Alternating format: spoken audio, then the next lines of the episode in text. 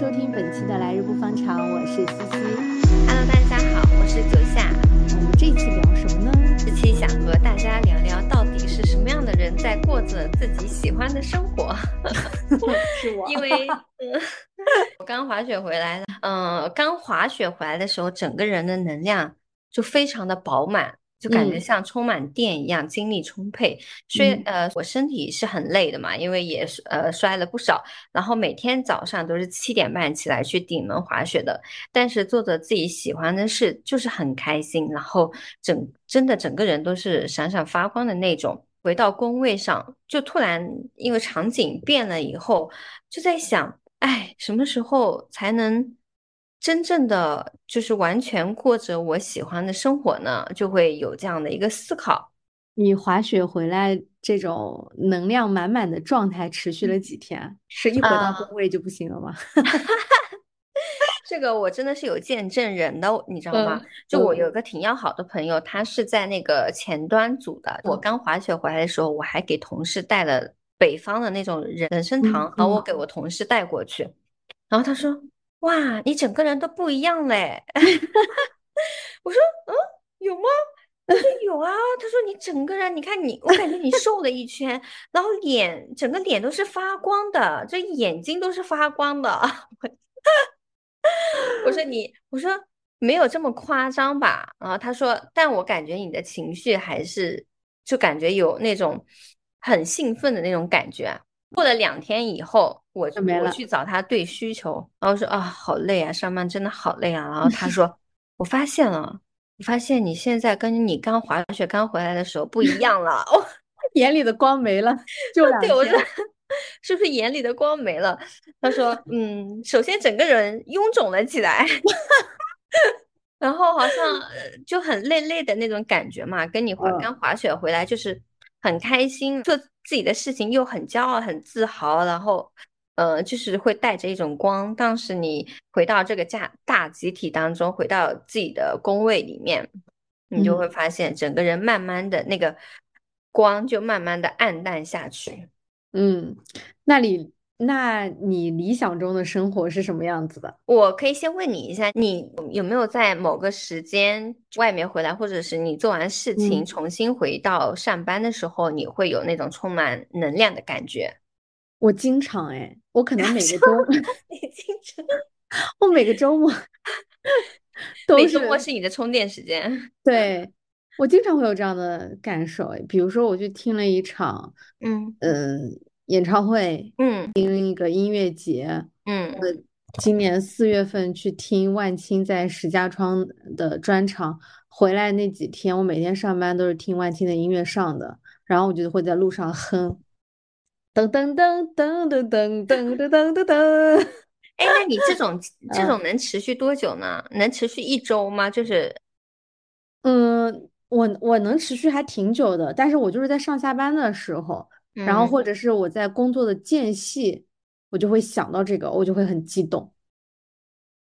就你，嗯，即使你听过了回来，然后你想到这个很激动，或者是嗯你，嗯，期待着去听他的下一场的时候，你也会很激动吗？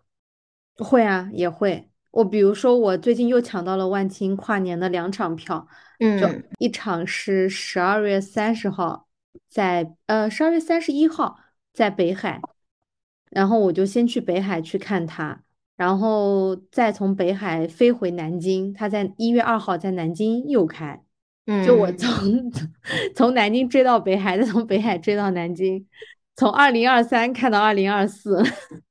就买完票我就开始激动。我看你朋友圈生活是很丰富的，基哦本上你每周的时间都是被安排满的，对吧？嗯，我周末比工作日要忙一些，说实话。但是你周末当中做的这些事情，能嗯让你的生活的开心指数会很高。嗯，对，我之前上上有一个周末也是去看音乐节嘛，音乐节上面有我很喜欢的那个下棋的乐队。对，然后我发现你现场去听他们嗯的呃 live 的演唱，就跟你耳机里面听的真的是完全不一样样，完全全不一样样。你还记得我刚分手的时候就去嗯杭州，嗯，然后就去听那个西湖音乐节，那一哦场也是有对对对下棋的，嗯然后我当时就被种草了，他们有一首歌，嗯，嗯、叫《回不去的夏天》，哦，超级好听，超级好听，就是，呃，我来给你 放个前奏，我来给你放个前奏。我要等一下，去找一下歌词，我马哼一下上可以翻到，因为我 我耳机里面就是这个，来，是不是这样？嗯嗯，对对对，就是他。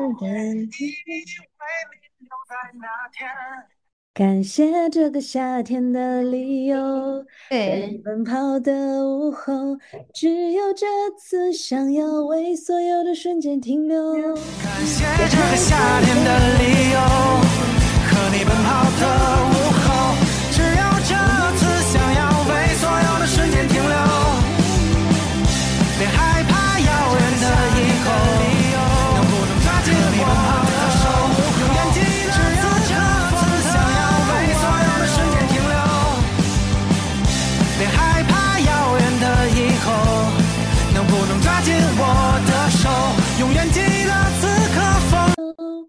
就这个歌词当时真的很戳我，就是为所有的嗯对瞬间停留，然后不要嗯害怕遥远的以后。很有感觉。嗯，音乐节的时候，它声音都可以穿透你的心脏，你整个身体的每个细胞都被带动起来。嗯，然后，我节音乐节。对，是的，结束以后，嗯，我可能兴奋感只能维持在当下，你知道吗？就是因为你听太少了，你知道吧？像我是属于 我听音乐节已经很多年了，嗯，然后我每年都听好多场。我现在除了年纪大了，体力稍微有点不支，有时候站一天有点累，但我真的很喜欢。你知道吗？你这个兴奋还没过去，下个兴奋又来了，我就是常年这样的一个状态。这样的话，应该中间还是能持续一段时间的。哦，那你理想的生活是什么样的呢？唉，我理想的生活啊，首先第一点就是时间自由，这个真的嗯是我目前现在最大的理想的一个点吧。嗯因为我本身就我又是双子座嘛，本身就比较好动，很喜欢新鲜的事物。就你如果让我在一个地方待久了，我会觉得很闷。就我可能嗯会比较喜欢追求多巴胺之类的，嗯，就可以在全世界办公。夏天的时候，我可以在海边吹海风。冲浪、潜水，可以边晒太阳边办公。我之前去新加坡的时候，在那个沙滩吃着椰子，看一下午的一个海景，看日落，就感觉真的是人人生就特别美好。冬天的时候，可以在雪山脚下滑雪啊，呃，早上起来去顶门，然后滑滑半天。那下午累的时候，就可以回到屋子里面，又有暖气，然后边办公。第二点呢，就是最好是能为自己工作，希望自己能有一份事业，而不是嗯为了生活去打工。嗯其实现在的话，还是说为生活去打工会更多一点。嗯，总体下来来讲，我理想的生活比较自由自在的生活，就不想要用条条框框来框自己。什么？为什么女生一定就一定要干家务啊？就一定要结婚生子啊？一定要有稳定的工作啊？我就很不喜欢这些世俗的一些想法。我觉得你只有这么一次人生，所以还是要为自己而活。呃，我不是说就是为自己而活，就是自私的，反而你自己为自己而活，了解更多的自己以后，才能更好的去跟世界产生连连接，实现自我价值最大化。你们现在那些那几个为为世界做出很大贡献的，像乔布斯，像那个埃嗯隆·马斯克，其实他们都是非常的自我，就是为自己而活，到最后是可以为世界带来很多贡献的。那你有没有考虑去做嗯数字游民啊？我真的考虑过，你这个真真的说到点子上了。呃，我就你上上次我记得我们俩聊那个去明年旅行计划的时候，提到一嗯个地方叫克罗地亚，对不对？嗯我当时还去搜克罗地亚，然后搜搜到他的数字游民，他那个国家也是支持数字游民。啊，因为嗯我觉得你理想的生活状态就是特别适合干数字游民。嗯不嗯，过克罗，地亚算了，克罗地亚物价太高了，可能游不动。我看那个《花儿与少年》，他们在克罗地亚 嗯就随便买一件那个什么 T 恤要几十欧，就是嗯你在东南亚可能就就三三十块钱、五十块钱那种衣服吧，然后在对。那边要三十欧。我很早之前有听到过，就是数字游民刚起来的时候，但是我觉得现在国内不太成熟，然后我想再等等看，然后我可能从明年开始吧，就是看看，嗯，就是各各各种机会啊，然后最好是能把我自己的技能更加的综合一下，然后去看看，如果我嗯以数字的游民的身份能不能养活我自己，如果可以的话，我觉得我是非常适合这个的。对，而且其实做设计，你的这个嗯工种也比较适合。嗯，有很是的。多数字游民都是做设计的，或者是偏 IT 的那种，他不太需要呃和人线下的面对面的打交道，不需要那么多。像我的工作可能就会比较难。嗯，其实我刚开始做设计的时候嘛，我觉得人真的在变动当中会成长。就是我以前是非常觉得，其实设计这个活是很容易嗯能去做一个比较独立的这样一个设计师的。嗯那我刚开始做的时候，我就觉得，哎，上班挺好的，因为我可能我当时的公司也挺好的，就是大家嗯都关系也很好啊，然后工资也不错啊，然后嗯，也没也没有非常的压力，也没有很大，然后下下班还可以去健身，就觉得就那个舒适区很好。嗯但是近近两年经历过这么几年工作以后，呃，加上我更了解我自己以后，我发现我还是挺适合去做这样一个比较自由的独立设计师。一来是生活所迫，就是就是嗯现在你不可能有一个公司是稳定的，对吧？我这种不喜欢去搞社交，不喜欢去搞去嗯跟人相处的的话，还是比较喜欢做独立的会比较好一点，所以这个也是我未来的一个目标吧。嗯，那阿德勒说的一切烦嗯恼都来源于人际关系。那个我之前看那个电影《火嗯山之恋》，啊，就是两个火山学家嘛，然后他们也说，只有远离人类，我才能重新爱上人类。哇，那天真的，嗯，那个电影真的很文艺耶。很好看，我很喜欢。我觉得他们两个真的是很纯粹的那种嗯，感情啊。对，我很喜，哎，那电影里面很多金句讲的非常非常好。好的爱情是一起嗯等待美好事情的发生，共同热爱这个星球的一切。嗯，反正我就知道他俩两个人就是决定不要小孩，然后把一生都奉献给火山。他说只要，他说就是你只要看过一次火山，你就想一直看，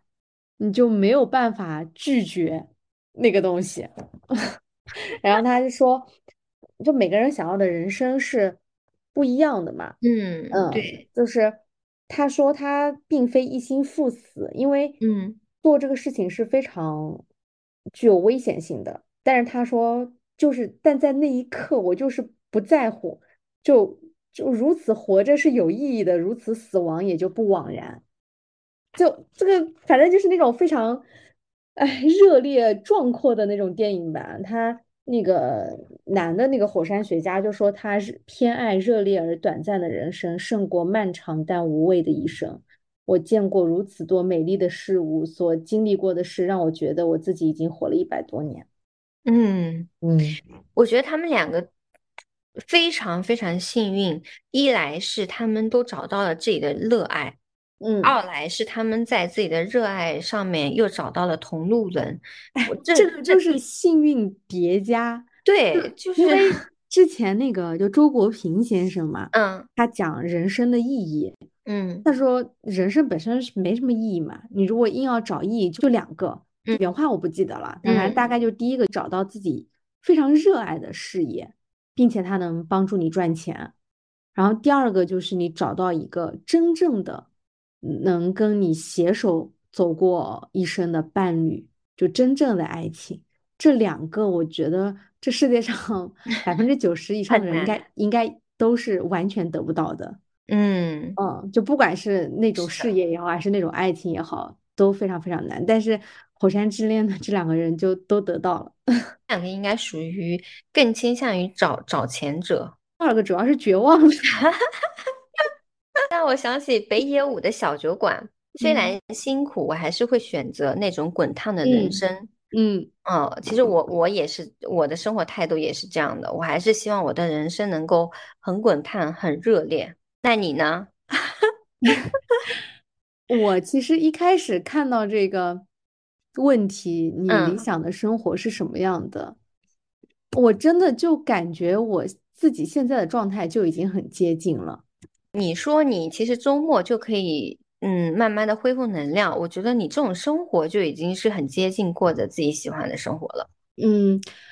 我不知道，就是是不是我身边有很多射手座，跟我也嗯想法是比较类似。就我们经常会讨论说，你对你想不想回到过去？嗯我从来选择就是不想，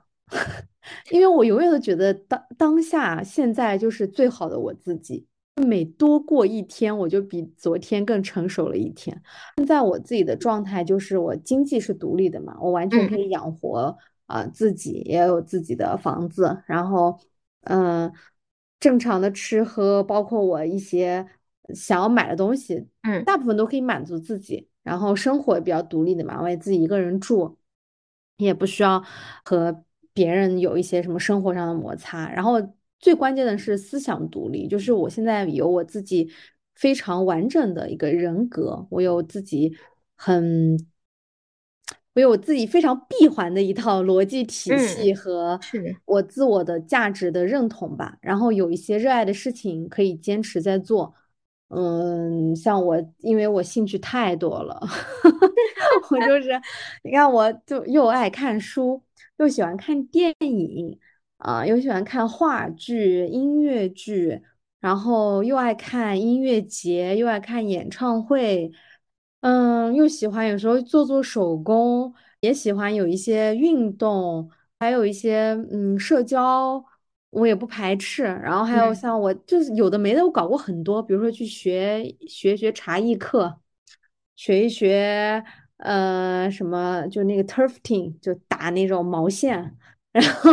我感觉生活可以做的事情很多，我热爱的事情很多，就只要新鲜的事情，我都还挺愿意去尝试的。所以，呃，很难说我现在自己的生活，嗯，有什么特别不满意的地方？我觉得好像没有，就除了还在上班，就有一些，尤其现在冬天，有一些早上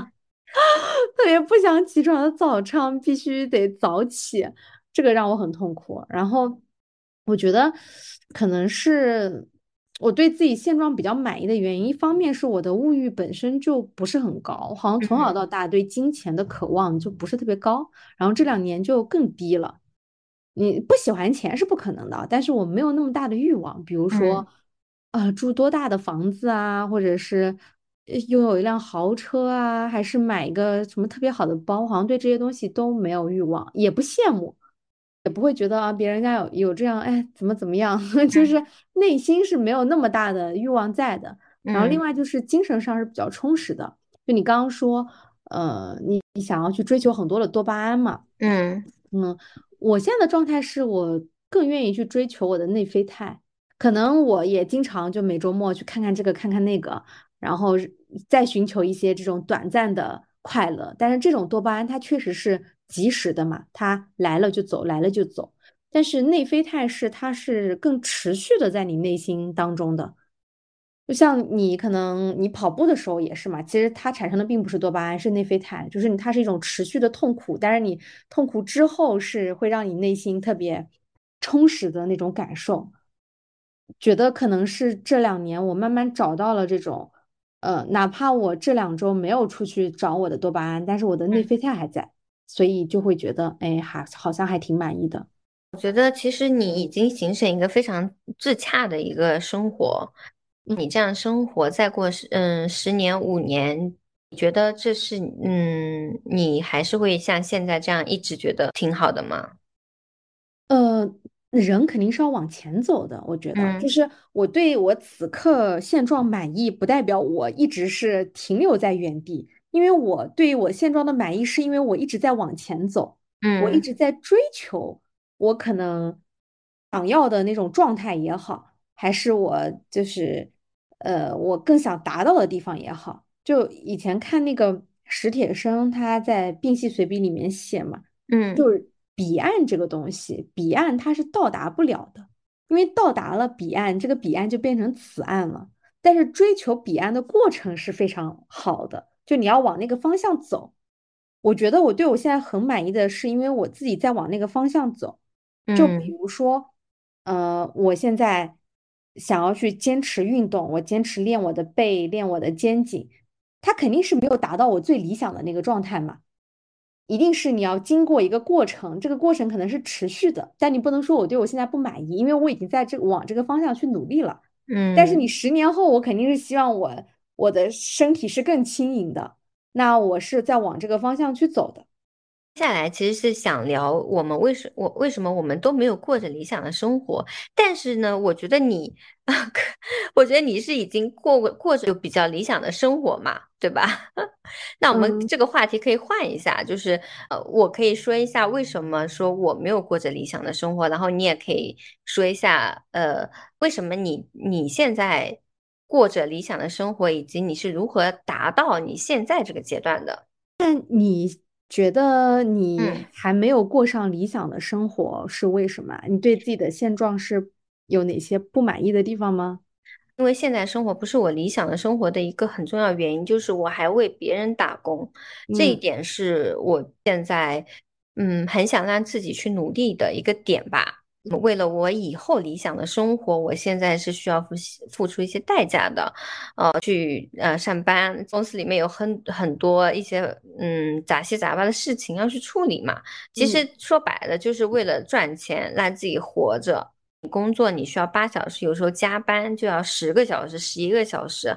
我觉得这个时间非常长。但是在这么一段时间里面，我都是为别人去做事情的。嗯，就我觉得我的时间价值感很低，嗯，所以你核心就是工作的问题嘛，对吧？要说工作的话，那我自己肯定也是希望我找到我自己最热爱的一项事业，然后为我自己的热爱去打工。但是，嗯，可能我我们对理想的这个定义会不太一样。嗯嗯，第一个是，我觉得我可以。接受我理想的生活里面也是有不如意的地方的，嗯嗯，就不是说我所有的欲望都得到满足，这个就叫理想的生活。然后第二个是，我觉得就当下的这个状态来讲，我是满意的，我就觉得它挺理想的。但是未来我说不准，就我也希望可能我四十岁或者五十岁的时候不要在一个公司里面打工，但是就三十多岁。现在我觉得是可以接受的，然后呢，我也在为我自己不想去打工的这个方向去努力。嗯嗯嗯，对，其实我们说的理想的生活，可能是一个比较宽泛的，就是嗯，你可以也你可以是某个时刻，我这一刻是我的理想生活，也可以是一个时间段，也可以是几年，就是比较长的一个时间。嗯。我为什么想起这个话题呢？是因为我去滑雪的时候，就是跟我一起的那个新朋友嘛，他跟我讲了一个他去日本潜水的时候认识的一个女生，应该是跟我年纪是差不多大的。那个女生之前也是，嗯，应该是做审计嘛，每次去一个地方出差都要一两个月，很累，然后基本很加班，然后又很卷，都觉得，嗯，呃。她就是那个女生，当时就觉得为我为什么要这样活着呢？我活着这到底是价值是什么呢？就一直不停的卷自己，然后嗯嗯，就是一些可能是重复一样的工作，然后又很累，她就找不到生活的意义嘛。后来她那个女生去游玩的时候去潜水，他突然发现他很爱热爱这个事情。后来他也跟家里人沟通，然后他就完全的从零开始，他。自己去申请日本的那个打工签证，去找那个潜水店，开始自己做那个潜水相关的一些事情。女生就说，她其实自从做了自己喜欢的事情，每天潜水跟潜水相关的一切，就是每天都很开心。虽然说她现在赚的钱跟以前是没法比的嘛，这样整个世界会变得开阔。就是，然后她整个人的心态也会不一样。以前是会觉得说，我需要一份体面的工作，我需要有一个稳定的收入，让让所有人看起来我的生活都是很光鲜的。但你当你发现，嗯，其实生活的另另一面，你你也可以为你自己而活，你可以每天活在这个当下。所以当时我在想，嗯，我们是需要过着什么样的生活？理解嗯他过嗯上那种生活，他感受到的巨大的幸福感，嗯嗯我完全可以理解。但可能对于我自己来讲，可能兴趣爱好太多了，我没有找到一个我可以 就一沉浸其中。对，就比如说你要让我每天都听音乐节，可能嗯我也不行，我我太累了，一直站着。每天呃都看嗯电影，可能也不行，就我都得混搭着来。然后可能像我现在可对工作，他也不像他之前的那种工作状态那么窒息吧。嗯我现在嗯觉得工作也就是我整个 play 的一环。呃我感觉啊，现在嗯有一本书叫《人生只有一件事》，那本书我嗯没看过，但我听别嗯人推荐过。呃，人生只有一件事，就是修炼自己。然后我觉得可能我自己这一两年的状态也是这样子的，就是当我把所有的事情都变为是修炼自己之后，这些事情都是我修炼自己中 play 的一环。以前我很喜欢一句话叫借假修真嘛，就是说嗯你这个项目它不一定能做得成，或者不一定真的有意义，但是你在这个过程中，你可以修到你自己真实的一些工作能力。后来呢，我就发现，哎呀，这个工作能力也挺扯淡的。但是呢，我最近又重新品借假修真这个话，我觉得我借的这个假，可能是借工作这个假来修我自己真实的自己。就人家说小隐隐于野，大隐隐于市。你如果想完全脱离这个社会去修行，也是不可能的。你需要跟人这些讨厌的，可能会有一些复杂的人际关系中去修炼自己。就你你，当你把这个事情看作是一个修炼的课题，这一切事情都变得无所谓了。就所以，我对工作不会有那么多的嗯、情绪放在上面，它就是我在修炼我自己，然后我。这种可能就是那个大大隐隐于市的那种修炼，我需要通过一些真实的这种矛盾也好、冲突也好，或者是哎，我认知到这个世界是这样子的也好，来修炼我自己。然后我可能在周末去追寻我自己热爱的一些事情，或者在下班之后，我看我自己喜欢的那些书，它又是另一个维度的修炼自己。所以我觉得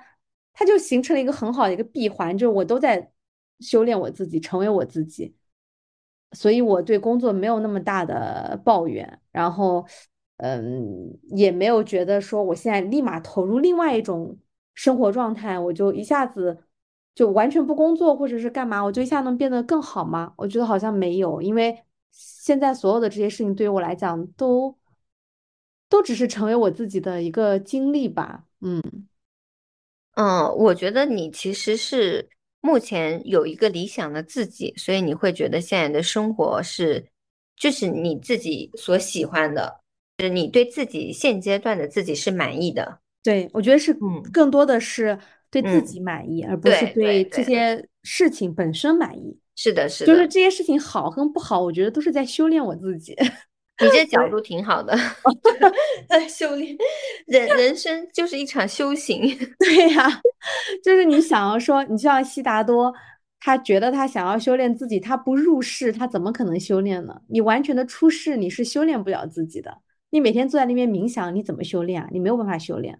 你一定是嗯有出世的部分，也有入世的部分，呃合在一起，你才能修炼一个完整的自己。你都没经历过尘世的痛苦，你 你说你自己就是 心态很平稳，那你没经历呀，对不对？刚刚说到这个理想中的状态啊，那其实我们就是需要怎么做呢，才能离你理想中的状态更接近一些？嗯，我觉得按照我刚才的思路啊，就嗯是理想的状态，最主要的是理想的自己嘛，就嗯，对我，来说是这样子。嗯我我觉得，如果想要达到理想的自己的这个状态，第一点就是利用阿德勒心理学说的，就是过去的经历不代表什么，怎么样赋予过去的经历的意义，才能够真正决定你自己以后的人生。这就是告诉我们说，你要在不能改变的事情上要接受，就不要纠结嗯，过往。是的，嗯，然后像呃，爱丽丝就是美国的一个心理学家，他创建的一个叫情绪 ABC 的一个理论，也是类似的含义吧。就是 A 是指这个事件，然后呢，C 是指这个事件，呃，是指最后的一个行为后果，但嗯是并不是 A 导致了 C，就是不是说这个事件就一定导致了这个后果，而是由这个 A 你产生了一个 B，这个 B 是你对这个 A 的认知和评价。由于你对这个事情有了一个认知，然嗯后有了这个 B 才产生了一个 C。我觉得前几年，如果你问我现在是不是我理想的生活状态，可能我大概率回答并不理想，就是因为我一直有一点纠结过往的很多事情，尤其是过去的一些痛苦吧。现在呢，我就会发现，嗯，就是阿德勒心理学它本身也是一个强者心理学嘛，它确实也帮助了我很多。就是你 A 发生了就发生了，但是 A 并不能一定会到 C 嘛，就你 B 你的认知是非常重要的。你觉得这个事情不重要了，那可能它就是对你没有那么大的影响了。当然啊，就是很多人由于呃年轻的时候或者小时候接受到了一些创伤也好，你在长大以后有一些呃应激性的反应啊，或者是什么，当然要接受自己，就是确实是因为曾经的那些事情导致你这样。但如果你想要改变自己的这个状态的话，我觉得对于我来讲很受用的就是我在改变我对过去这些事情的认知，然后我不让过去的经历来定义我，我也不把过去的事情看得那么重要。这个过程其实很奇妙的，就是我是经历了一个系统性的一个崩塌的一个过程，就是嗯我有过一个阶段，我就觉得就是过去的那些问题全部都找上门了，从小到大那些问题就像 就是四面八方攻击我。前可能我一直是在压抑自己，我没有觉得那些事对我造成影响，但是我当时的阅历和能力不足以支撑我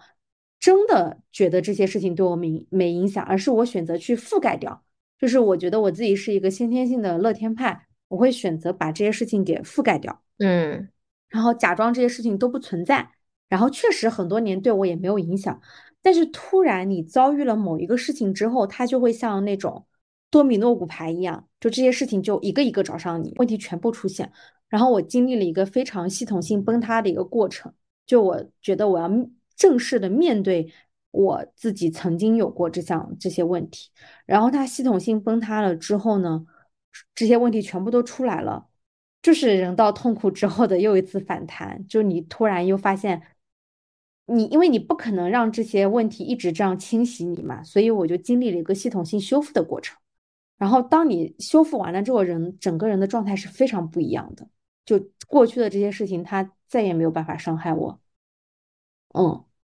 我觉得这嗯是第一点吧，就是在不能改变的事情上接受，然后你的状当下的状态就会好非常多。第二个就是刚是往回看嘛，然后第二个就是你要在你可以改变的事情上，要朝自己想改变的方向努力。就《月亮和六便士》里面的那个男主嘛，他原型是高更，嗯、就很多人会说他是一个渣男什么的，但是他。哇，很不一样的一点是他找到了他自己人生的主线，就是他的 mission 是什么，他应该要干什么。我觉得人生如果没有这个东西的话，你就每一天得过且过，你确实很难对你你自己满意，也很难对现状满意的。就你一旦要一定要了解自我，然后找到自己的这个 mission，然后围绕这个 mission 去做，你的人生有了一条非常清晰的主线之后，其他的支线对你的影响就会小很多。可能对于我来讲，我现在的这个 mission 就是找到自我，修炼自我，所以其他的这些事情对于我来讲没有那么大的影响。像我前几年的那种工作状态，就是，哎，工作没做好，我可能心情很差劲。我现在觉得，哎呀，做不好也是对我的一种修炼呀。我就是我得面对人生的失败，面对我能力的不足，这也是一种修炼。就你的这个 mission 一旦非常清晰之后，其他的事情真的就是影响会小很多。在我修炼自我的这个路上，我会想要去找我真正想要做的事情是什么。那我我觉得我的最想要做的事情就是我想要去创作和表达。嗯嗯，然后我修炼自己的过程其实是帮助我去沉淀我可以去创作和表达的这些东西。然后当它到达了一定的阶段之后，我就可以把这些事情去输出出去。呃，类似于我们现在做播客也好，或者以后去做呃更多的事情也好，嗯，我那刚才想说做播客就是对，就这个事情一定是你自己热爱的，然后即便短期甚至长期都不一定能给你带来财富或者什么，就包括我们现在做播客，我们根本就不看数据，也没有想着蹭热点，你仍然会坚持去做嘛，就是热爱可抵岁月漫长。我觉得每个人可能他都需要找到这个东西，这个事情它不一定是特别具体的，像你那个呃刚才说的潜水的那个人，我现在可能也不会找到一个事情，就是我一定要去做某一件事情。但是大的方向我是很清晰的，我有这样的一个 mission。热爱可抵岁月漫长这句话，我记得你是不是在你的微博签名放了很长时间？哦，这句话我我也很认同。我觉得岁月就用热爱去冲淡它的平淡。对，人家说人生苦短嘛，其实人生又嗯，苦又长，它一点都不短，挺长的。如果你没有找到你自己很热爱的事情，你就觉得时间其实过得很慢的。但你一旦，找到自己特别喜欢的事情之后，你就会发现，哎，时间怎么都不够。我现在经常有个困惑，就是天呐，这么多的书我都没时间看，怎么会有这么多好 看的书？那你 这种状态就很好啊，就是一直嗯是在嗯渴望去充盈自己的一个状态。嗯，是的，人生一定要有要有希望。世界尽头的咖啡馆里面，其实为什么咖啡馆它给出的一个呃引导嘛，是使主人公身心从杂事中解脱出来，去思考、感悟和分辨自己真正想要什么。呃，其实也是你刚刚所提到的，你暂时可能没有，但是你不能放弃寻找。提到那个 mission，可以结合自己自身的需求，像你的兴趣啊、你的特长或者你自己的需求去去寻找你真正的那个发自内心的一个原动力。这个我觉得是，嗯，呃，首先是做好自己，第二个就是坚坚持长长期主义，持续的去运动、去阅读、去学习一些长期复利的事情当中，像我们现在做播客。是我们所热爱的，但是它可能不一定短时间就会有成效的这种，但长期来看，它它肯定是一个复利的一个事情。其实你在重新输出的时候，嗯有时候也是对自己的一种再次的输入。很多嗯，事情，对的，对，你以为你看了这些书，你了解的很透彻，但是你在把它重新整理出来，就是梳理完这个思路，再跟别人分享的时候，你会发现在这个过程中，你仍然是能学到很多的，而且可能是你真正更加透彻的去理解这本书。是的，我记得费曼学习法它就是这样的，就是。把你自己学到的东西重新讲一遍，对，他就要求你一遍。对能对，够把这个东西讲出来，嗯，嗯，还有，就是确实是你做一些利他的事情的时候，人的感受会非常好。赠人玫瑰，手有余香，是吧？对，像那个《被讨厌的勇气》里面也是说，就是你怎么嗯样找到那个共同体感觉嘛？它里面有嗯说到一个，就是说找到共同体感觉，应该是提到了几个方法，其中有一个也是要去做一些利他的事情，要给别人带来价值的事情。记得我当时在小红书上写那种分手的帖子嘛，因为我嗯一直都没有接广告，其实是有挺多广告找的，但都是一些很。还有文字博主，你知道找到都是一些那种什么脱发啊、什么下水道堵塞的那种广告，一一篇几百块钱，我都没有接，但是我还是在坚持在写。就是这个事情它本身，嗯，最开始的时候是因为它可以帮我更好的从失恋中走出来嘛，到后面嗯确实是，我觉得我自己曾经深陷泥潭，我现在更想、更愿意去拉那些同样深陷泥潭的人一把。就是我是发自内心的想要帮助大家，因为我看到好多那种后台的留言，我看到他们可能有一些人还在很痛苦的时候，就是你自己吃过苦，你更见不得人间疾苦。然后我就想要去写这个东西，然后去帮助别人。就这个事情，就是好多人当时说，就给我留言说看了我的嗯，文字，他们好受了很多，或者是释释然了很多，或者还有好多人说一想不开就来看看姐姐的文字。对，这些事情会让我觉得特别愉悦。我也有好多博主还在搞那种什么一 v 一情感教学，呃收费啊什么，我都没有做。就是但我发自内心的感受到非常大的快乐，是真实的。就是那种快乐是不是说你呃 谈恋爱的时候那种两个人卿卿我我，或者是甜甜蜜蜜的那种快乐，是你真正的帮助到别人之后，你的内心的那一种自发的快乐，都甚至也不是你对自己自我价值的认同，就是你帮助到别人了，你很快乐。嗯，嗯，我看你还有在做那个读书会分享嘛，对吧？嗯读书嗯分享会，那个可以挣一点点钱，但也不多，就是 因为那个读书会是有报名费的嘛。嗯，但我觉得也是一种很利他的一个分享。对，因为那个钱，你说实话，那我一个月去分多少场也比不上一个月的工资。是的，对，而且每做一场，其实你还是要准备的嘛，所以也也确实也不是在乎那个钱，那个钱只是书店老板对我的一个激励吧，他希望我多多分享，但本质上还是你会发现，呃，我我之前读书会经常讲一句话，就是每个人的心里面都会有一颗种子，你看到不同的书呢，你就会开不同的花，那么每个人的种子是不一样的，开的花也是不一样的，然后大家在一起交流的过程就像是一个小花园。然后你会沉浸在这个花园里面，你会感觉到非常的芳香，就是这个感觉是非常好的，是一个很很有正能量的场合吧，场域。嗯，其实也是给自己积功德啊，我觉得是这样的。哎，不，你如果想的是给自己积功德，这仍然嗯是一个利己的想法，就是你会想这件事情是对我有用的，给我自己积德。但你跳脱出这个之后，这个事情嗯就是我愿意把我的东西分享给别人。嗯，我也愿意去听别人给我的想法，不是说嗯做这件事情我给我自己。就像如果说我做一个公益的事情是为了嗯给自己积德，比如说很多那种很有钱的人或者是大明星，他去做一些这个事情，他是希望他做了这个他积德，然后从此他的事业能够更好。那这嗯个本质上他还是利己的，我觉得和利他的那个想法还是不一样的。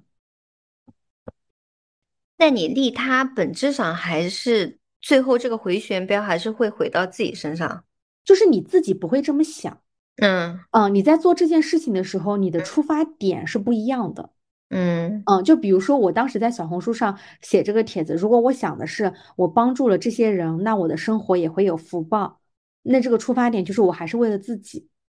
但是我的想法就是我会帮助他们，他们能够从中走过去，我就很开心。我不会嗯想到这件事情是不是又回旋到我身上，给我增加好处。因为如果我这么想，它仍然是一个为自己考，就是还是在不是一个完全的利他吧，我是这么觉得的。但是你从什么伦理啊，或者是各种角度，大家是希望，比如说我看别人的事件，我会这么希望，就嗯一个人他帮助了很多人，我就希望他也能够相应的他的人生能更好，这个是很嗯正常。但我嗯觉得对自己是